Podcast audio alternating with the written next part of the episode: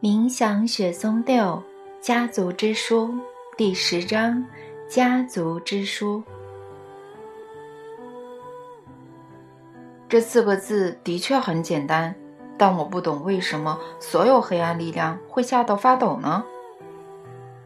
他们害怕这四个字背后的意义。你知道谁会写出这本书？共有几页吗？几页呢？谁会写？再过不久，世界各地数百万个父母将会亲手写下家族之书，写满书中的每一页。到时会有不胜枚举的家族之书，每本书都写给孩子从心而发的真理，没有半点虚假。在家族之书面前，历史的谎言必会不攻自破。你想象一下，弗拉迪米尔。某代祖先开始特别为你写书，后由其他前人续写，最后依序传到你的祖父和父母。如果你现在拿到这本书，你会怎样呢？现代人读的书很多都有特定目的，扭曲历史和生命的本质，透过精心设计的虚假教条，让人误入歧途。这种目的很难立刻觉察，但只要后辈读起父母特别为他传承的前人家族之书，就能马上看穿事实。等等，阿纳斯塔夏，不是所有人都会写书。只要感觉有必要，人人都会写书。只要希望保护自己和孩子未来不受虚假教条的侵害。费陀时期的每对父母都会为未来的孩子和后代子孙写家族之书。这本书不是由文字组成，而是实际的行为。孩子可以把创造出来的空间当作书阅读，理解父母的行为和想法，继承幸福的空间而过得美满。这本书只少了一样东西，为警告孩子。玄虚的世界。以前无所不知的吠陀智者无法体会这种世界，但是现在，全人类已身处这玄虚之中。一旦觉察玄虚教条的对他们造成致命的影响，就能保护孩子不受伤害。即使春天尚未出现盛开的家园，但这个想法已经存于许多人的心中。为了孩子，他们必须把自己的想法写进书中。为什么每个父母都要写呢？你看，我已经写过家园，美德维德克夫郊区也有建筑师着手设计完整的聚落，况且网络上也有热烈讨论。难道这还不够吗？不够，弗拉迪米尔，你仔细观察现况，除了你写书之外。也有人写书反对你。世界上有满坑满域的书，人用一生也读不完一半。而且人每天接收的讯息很多，不是来自书中。虽然讯息五花八门，实际上却有一个目的：证明并讴歌故弄玄虚的虚假世界。什么可以帮助刚出世的孩子判断真假呢？家庭的圣物，家族之书。父母会为孩子写下，想要过得幸福快乐，必须创造什么？家族之书，再由子女续写。对于家庭而言，世界上没有比家族之书更有智慧、更真实的书了。原始起源的所有知识都会倾注书中。阿纳斯塔夏，如果现在才开始写。书中怎么可能会有原始起源的知识呢？这些知识从何而来呢？你也说过，我们前人的文化和书籍都被破坏了。开始写的人都有这些知识，每个人的身上都有，只要加以思考，开始为孩子写书，不为别人，所有原始起源的知识都会在心中有意识的浮现。你是说，在写之前得先思考，才有办法从前几页就写出至理名言？前几页可以写得很简单，像是什么呢？开始写家族之书的人何时出生呢？叫什么名字呢？为何即带着什么想法着手写下如此重要的书呢？打算在未来创造什么呢？这种书如果是由知名艺术家、政府官员、学者、成功的企业家这类的人来写，当然会很容易。但对一般人呢？比如说辛苦工作却仍入不敷出的人呢？自己都吃不饱、穿不暖，还能为孩子写什么？给什么建议呢？现代的统治者享受众人爱戴或赚大钱的人，才很难给未来的孩子什么建议。他们的行为很快会被后人遗忘，但只要为未来带来贡献，就会受到后人重视。你或任何人，难道经常想起过去的政府官员、知名艺术家或企业家吗？很少。但应该说，从没有想过，我连他们的名字都不记得。相较之下，孩子常常骄傲地想起父母的一些行为。这些人的孩子努力忘记父母，一提到他们就觉得丢脸。为什么丢脸呢？因为命运给了父母这么好的机会，他们却不明白自己随时都有机会创造未来。人在此生应该努力创造第二个生命，让自己获得重生，永远的活着。每个人现在就能开始构想家园和爱的空间，制定计划，并试图取得土地，种下一些幼苗或种子，当做家族树。他们也许此生来不及种出树丛、绿色围篱或美丽的花园。贫困的老人甚至连为房屋打地基都没办法，但可以为孩子和孙子写起家族之书。我虽然贫困，到了晚年才开始思考生命的意义，思考给了孩子什么，但我规划了家族的空间，并且为了你们，我的孩子，把它写进书中。我尽我所能的在花园种下九棵果树。并在未来应该长出树丛的地方，先种下一棵树。多年后，孙子会读到这本书而想起爷爷，走进祖传家园的树丛，来到这棵茁壮又高大的雪松或橡树面前。他充满爱与感激的想法会在空间中飞翔，与爷爷的想法结合。这时，全新的存在层面就会为两人而生。人类被赋予了永恒的生命，理解地球和宇宙星球没有别的方法，只有靠每个人内心的转变。家族之书能把佳音传给后代，也会帮助最初写书的祖先，让他们的灵魂重获肉身。阿纳斯塔夏。你把这种书讲得好有意义，我不禁也想为后代写书。直觉告诉我，你对这种书的想法有重大且不凡的意义。书的名字取得真好，家书，家族之书，家族最神圣的书。但要写在哪里呢？写在一般的纸上，很快就会解体腐烂。用笔记本或相簿装订，看起来又太粗糙。毕竟这种书是为后台而写的，既然你说那很重要，纸张和装订也要匹配才行。你觉得要用什么材料呢？像那种。他看向我桌上的某本书，我沿着他的视线看过去，一会儿，我伸手拿起一个奇特的东西。不久前，新西伯利亚一位名为谢尔盖的男子把我的《安纳斯塔夏》寄给我。他把出版社的装订拆掉，内页是用另一种……嗯，我原本想说装订，但内页新的固定方式不能这样描述。这位西伯利亚的大师把画变成一件奇特的艺术品。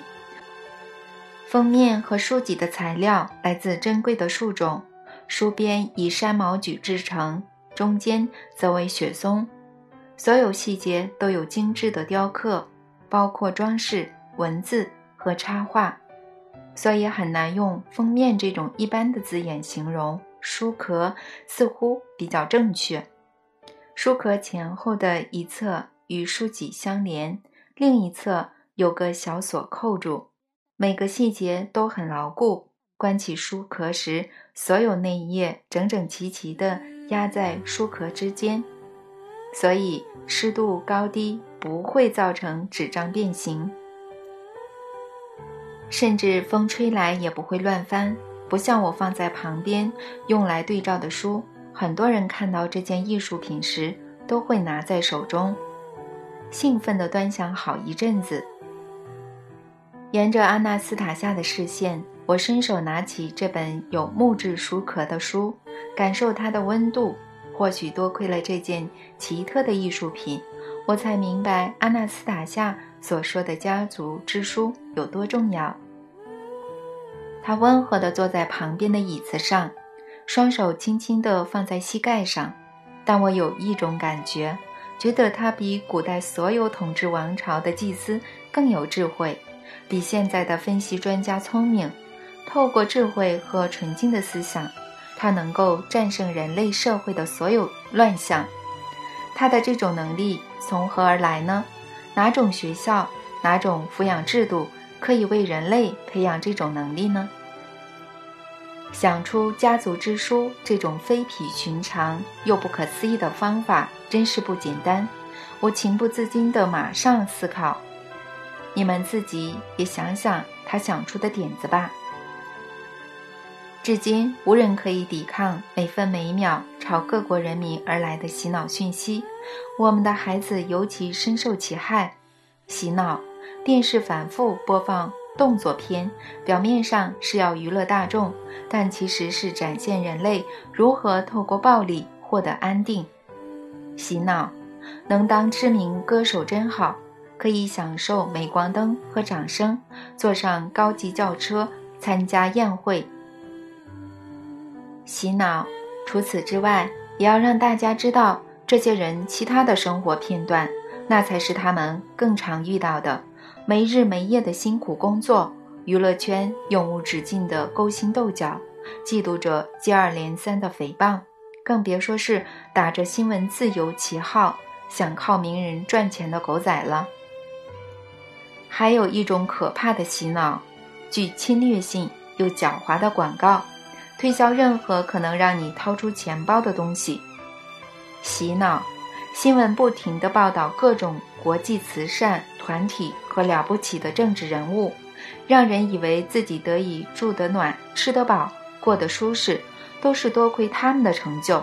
等到家里的暖气不暖时，大家已经不会去想如何改变生活，如何不再依赖中央提供的暖气和水电，反而不理性的走在大街上大喊“给我”，暗示人类无能为力的洗脑。大人和小孩都被灌输这种虚假的教条。孩子，如果我们这些家长站在一旁袖手旁观，还有什么资格谈论孩子的抚养呢？我们到陌生的医疗机构，让素未谋面的医生接生孩子，然后把孩子送到幼稚园和学校给陌生的老师教导。又放任众多商店向孩子展示公开或隐晦的情色书刊。我们允许陌生人向孩子推荐书籍和教材，允许陌生人为孩子制作电视节目，是谁呢？一手操控我们的孩子的抚养，这究竟对谁有利呢？或许重点不在于我们放任谁去做，而是觉得自己无能为力。而微不足道的感受吧。我们觉得自己无法阻止这种胆大妄为，但这不是事实。只要有心，只要想过，每位家长都能做到。家族之书，这点子太棒了。终结胆大妄为的商业洗脑。就让对手稍微嚣张一阵子，但不久后就会人手一本家族之书，一本由祖父母和父母亲手写下人类使命的书籍。现在，身为家长的我们必须思考人类的使命，非做不可。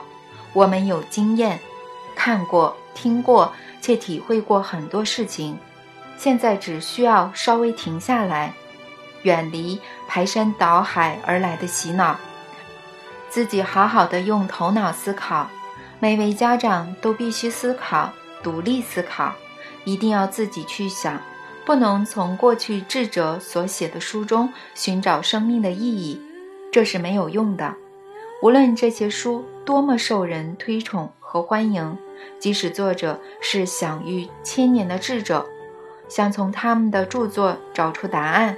也是没有意义的。这些智者都是很棒的传教士和弥赛亚，努力传教并为后人留下著作。然而，我们已经看不到他们伟大的著作了，一本都没有，都被精心的诡计摧毁。只要停下来好好思考，就很容易明白这一点。你们自己判断，短短的句子，只要改变一个逗点，句子。就会有什么变化，例如这个常见的例子：“不要刀下留人啊”和“不要刀下留人啊”。看看古代思想家的著作会有多少这样的更改呢？抄写员、翻译、出版社和历史学家都会在有意无意间动到内容，不只是标点符号的更动，还有人会删掉一整章和一整页。写下自己的见解，最后害得我们住在虚假的世界。人类不停地发动战争，使人疯狂地自相残杀，不明白为何战争无法停止。但如果他们从未找出始作俑者，战争又怎么会停止呢？之所以无法停战，是因为没有独立思考，而将洗脑的资讯当作真理。是谁发动第二次世界大战呢？谁打谁呢？谁获胜呢？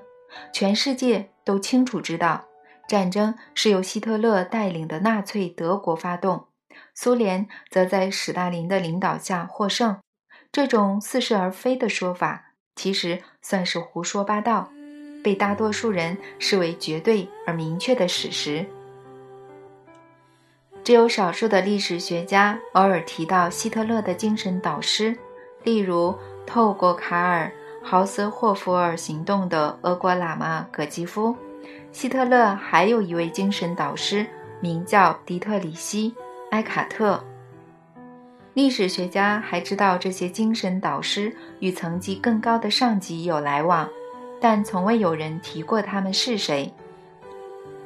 研究人员只有提到。他们追溯到喜马拉雅山脉和西藏，以及当时德国的秘密和公开玄虚学会。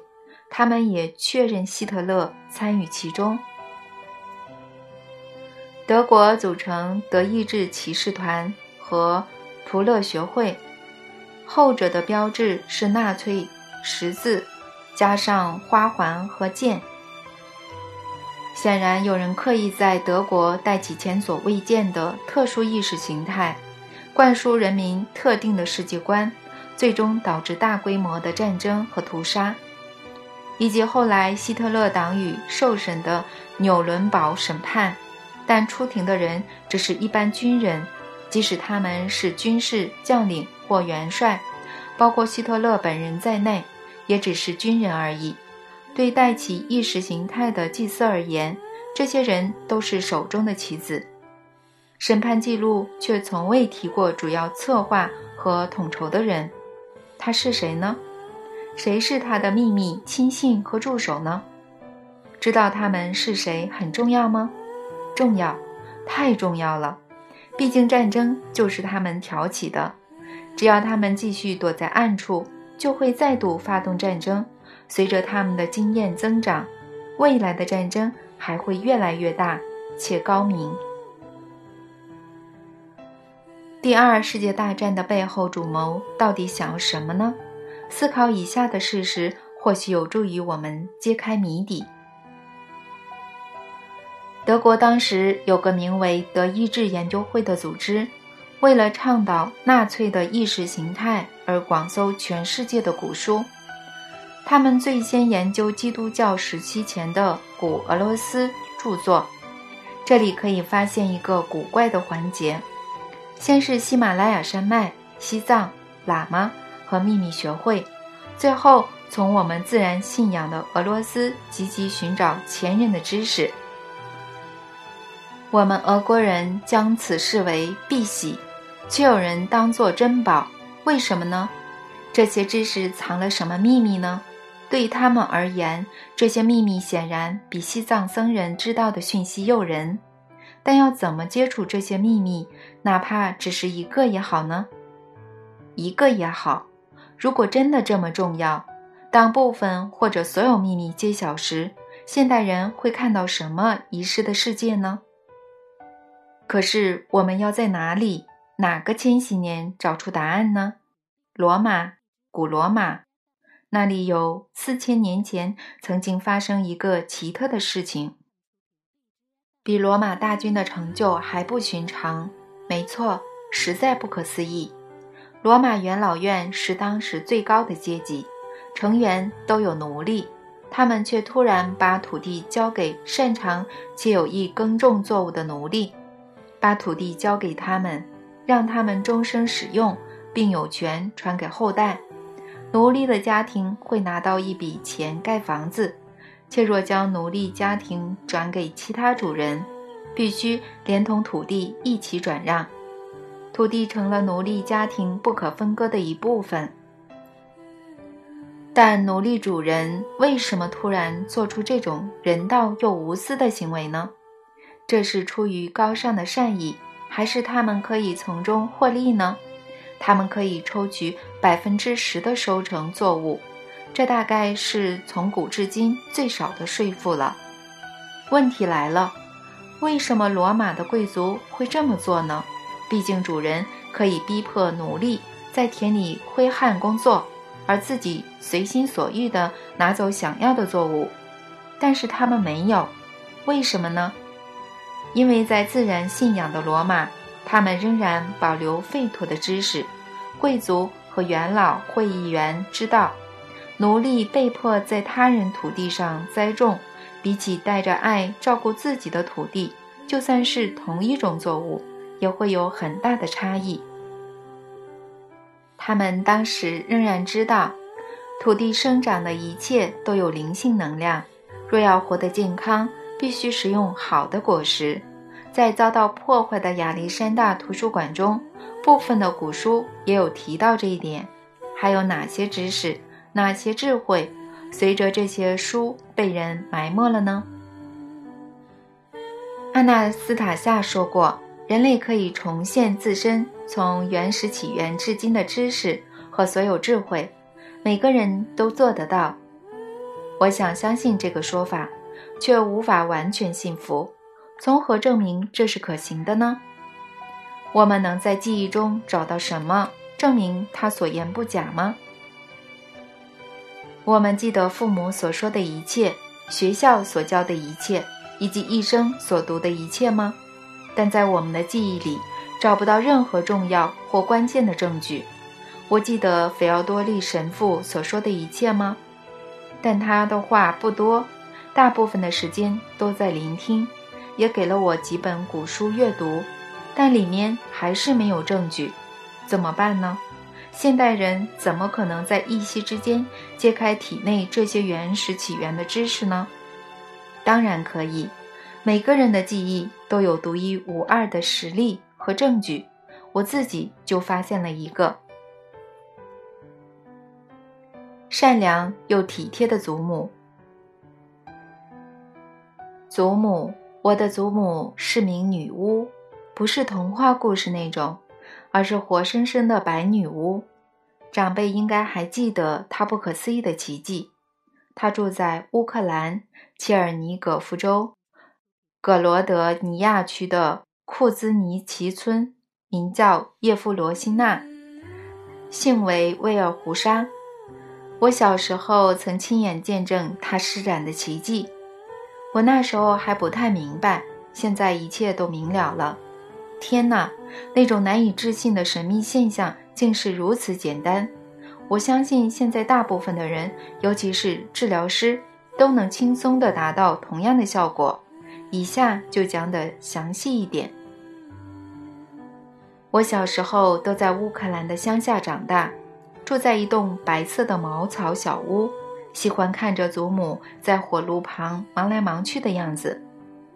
有一天，我和某个同学吵架时，对方笑我：“你奶奶是女巫。”其他人立刻替我的祖母说话。我妈咪说她是好人。我不止一次看过祖母替人治病，我不觉得那有什么特别。当时很多村庄都有治疗师，有些人特别会治某种病，有些人擅长处理其他病，没有人被称为女巫。但祖母的能力超过一般的治疗师。祖母虽然没有受过多少教育，但轻轻松松地治好了很多动物。她的方法乍看不可思议，她会带着生病的动物消失一整天，回来时。动物就会完全康复。如果尚未复原，它会告诉主人如何持续治疗。我听到同学用“女巫”这个字眼侮辱祖母时，虽然小孩通常都怕女巫，我对善良的她就完全没有不好的想法。她应该说是她的行为，反而让我好奇。有一次。集体农场主席的马被人牵去找祖母，那是一匹纯种的马，不久前才买来给主席执行公务时骑乘。主席骑马经过时，我们当地的小孩都会欣赏那匹马。它总是昂首阔步，比村里的其他马儿跑得还快还美。但他这次被牵来找祖母时，没有拉马车，也没有载马鞍。他只有套上马勒，一副无精打采的样子，走路非常缓慢，我觉得很不可思议。主席的马出现在我家庭院，我开始好奇地观察接下来发生的事。祖母走到马前，摸起马嘴两侧，然后摸到耳朵周围，温柔且轻声地对他耳语。他接着替马卸下马勒。拿掉嘴里的金属马衔，从屋里搬出一张长椅，放在庭院。他在长椅上放了几把草，把马牵到长椅旁，开始依序喂它吃不同的干草。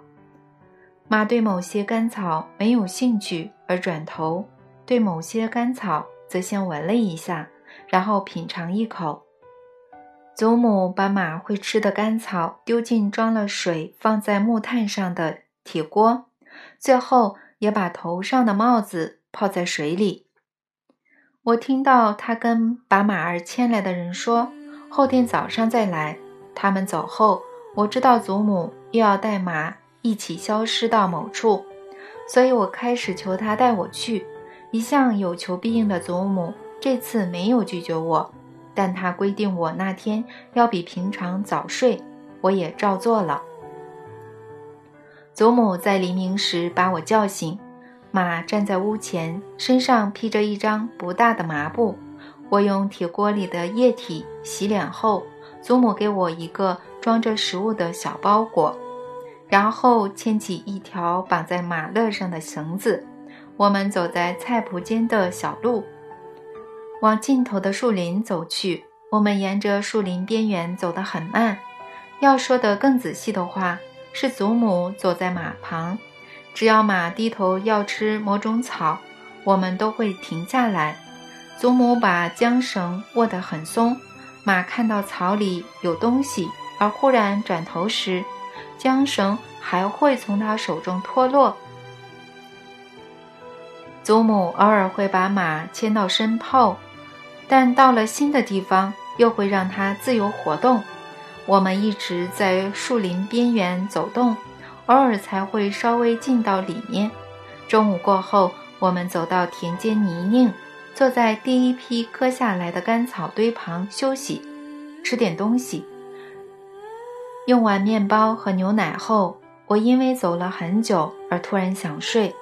这时，祖母从包袱拿出一张小羊皮袄，铺在干草堆旁，对我说：“宝贝孙子啊，躺下来休息一会儿吧，我怕你累坏了。”我躺下后开始抵挡睡意，生怕祖母会在我睡着后神秘兮兮的牵马离开。但我还是忍不住睡着了。醒来时，我看到祖母在把马嘴边周围的草放进自己的包袱。不久后，我们准备回家，但走的是不同的路。天色开始变暗，我又突然想睡了。祖母在让我躺在小羊皮袄上睡觉。祖母叫醒我时，天色依然昏暗。我们继续上路回家。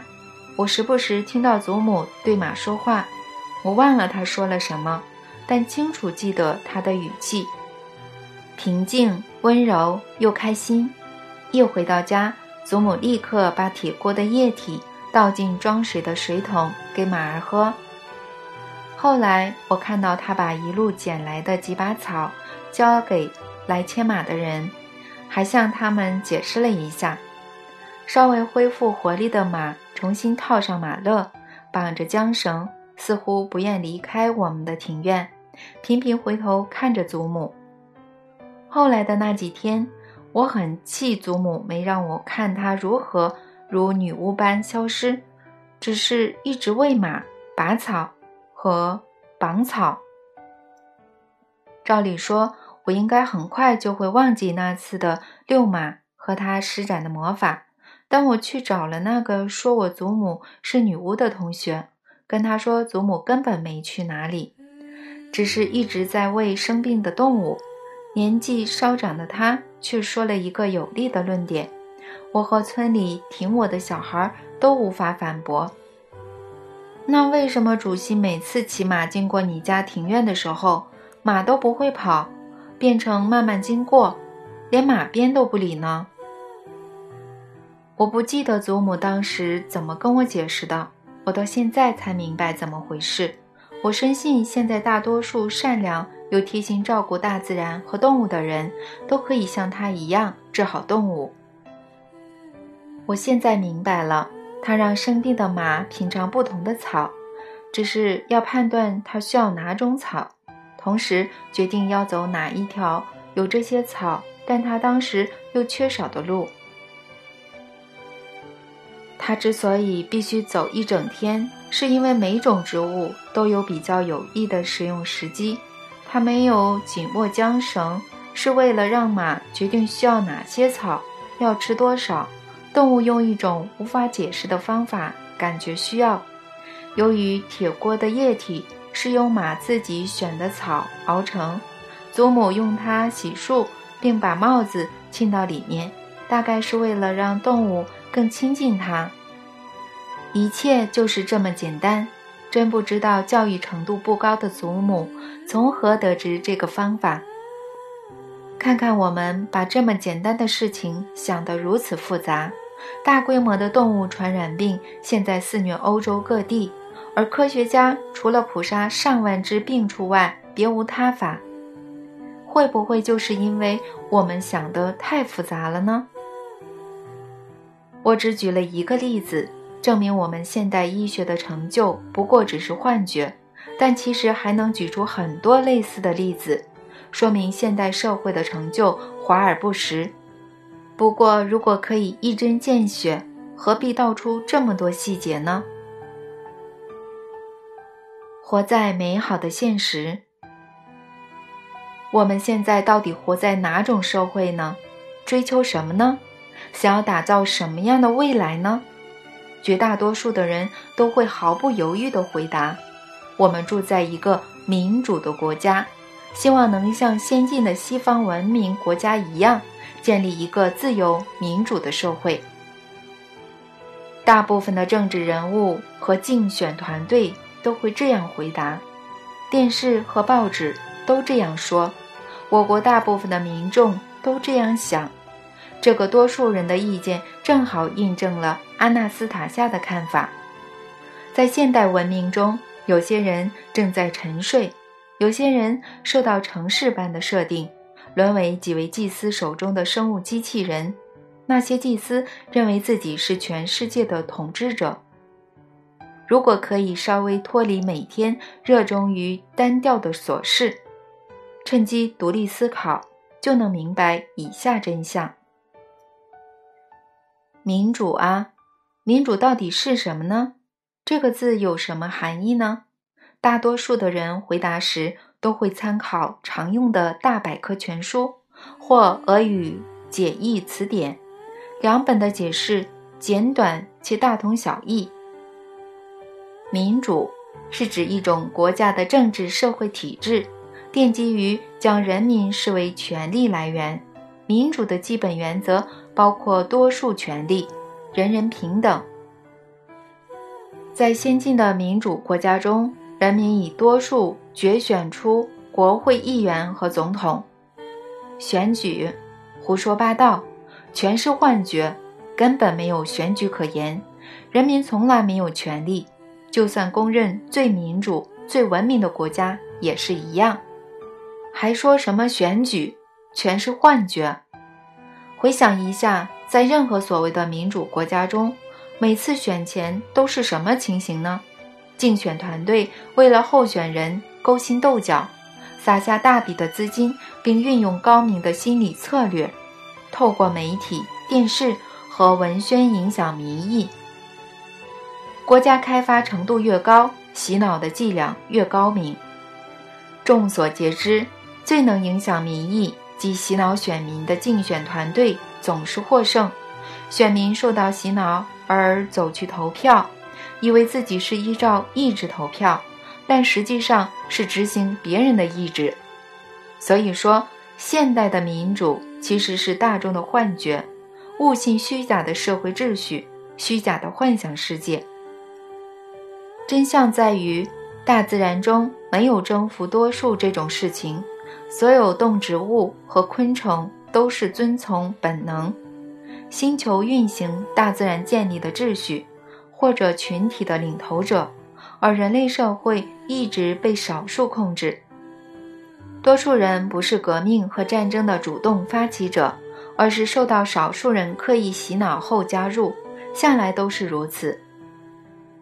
民主是最危险的幻觉，很多人都已深陷其中。民主世界之所以危险，是因为民主国家相当容易沦为一人或少数人专政。只要砸下重本。聘请优秀的竞选团队和心理专家，就能做到这一点。身为现代家长的我们，受到这些幻觉的影响，却仍试图抚养孩子，但实际上，我们把他们的意识带到或者说推入虚假的世界。我们其实是把他们交给不是神，而是对立的一方。神的世界不是幻觉。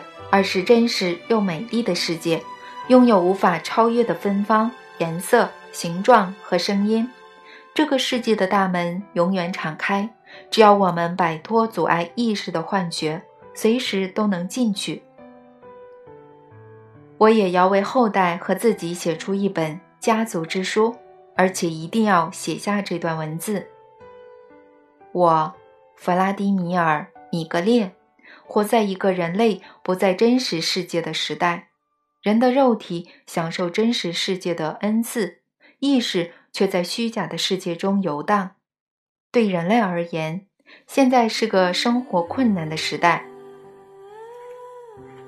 我现在要试着将自己的意识带回神圣的真实世界。这种神圣的自然世界已经因为人类的意识而受尽折磨。我领悟了这个事实，决定试着导正现况。我会尽我所能，就算只能想出部分的家园计划，我也要全力以赴。重要的是，除了我有所领悟，我的孩子也要理解。阿纳斯塔夏依旧安静地坐在旁边听我的推论。我说完后，他起身走到窗前，天空开始有星星闪烁。我得离开了，弗拉迪米尔。你很多地方都对了，但别让你对现实的新看法使你想要控制他人。必须抵抗这种诱惑，也不要加入任何组织。别人也能看见现实，一旦他们团结起来，就能在地球上做出有意义的事。你会了解自己的人生使命的。我不打算参加任何组织或控制任何人，阿纳斯塔夏。但你说我的使命是什么呢？总有一天你会自己感觉到的。现在先躺到床上睡觉，好好休息吧。你太兴奋了，未经训练的心可能无法承受这种兴奋。好，我知道了。但如果我睡着，你就会离开。你每次都这样。我有时真的很不希望你离开，希望你一直在我左右。只要你想起我，我随时都在你身边。你很快就会感觉并明白这点的。先去洗澡睡觉吧。我睡不着，我最近总是睡不好，一直在想事情。我帮你吧，弗拉迪米尔。你要我念几首读者寄给你的诗，唱摇篮曲给你听吗？好，试试看吧，说不定这样就能睡着。我洗完澡后躺在已经铺好的床上，阿纳斯塔夏坐在床边，把手放在我的额头上，接着摸着我的头发，轻轻地唱起乌克兰一位女读者所写的歌。阿纳斯塔夏唱得非常轻柔，但感觉很多人和星星都能听见她在唱歌，聆听清脆动听的歌声和歌词。这是我的手，新的一天终会到来，那是明天，但是现在，躺下休息吧。时间过了一刻又一刻，你将睡得安详。摸着你的头发，不再让你悲伤，替你盖上蓝天，那儿繁星交织。我会一直陪你，绝不让你寒冷。只要你想起我，我会走出黑夜，走过好几世纪。我已学会疗伤，用双手治愈你。只要你相信我，石头从天而降。从你身旁擦过，我能提早知道你会在哪失足。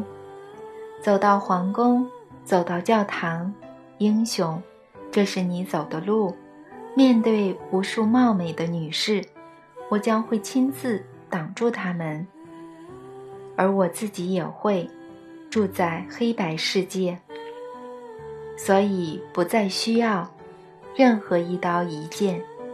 只要你，只要你，只要你能爱我，放走忠贞的花雀，让它能与鹤同飞。我爱的如是轻柔，只为使你入梦乡。在我安稳熟睡的前一刻，我想到，明天当然会是新的一天，而且一定更好。我要为新的一天描写晨曦。很多人会开始写家族之书，描述崭新的美丽晨曦如何照亮世人，这将传承数千年，成为后代最重要的史书。其中一本会是我的。我明天要开始写新书，不会再写得杂乱无章了。新书要描述全新的历史转折点，描述世人如何走进美丽神圣的现实。亲爱的读者。期待与您在全新的美好现实中相遇。弗拉迪米尔·米格列，未完待续。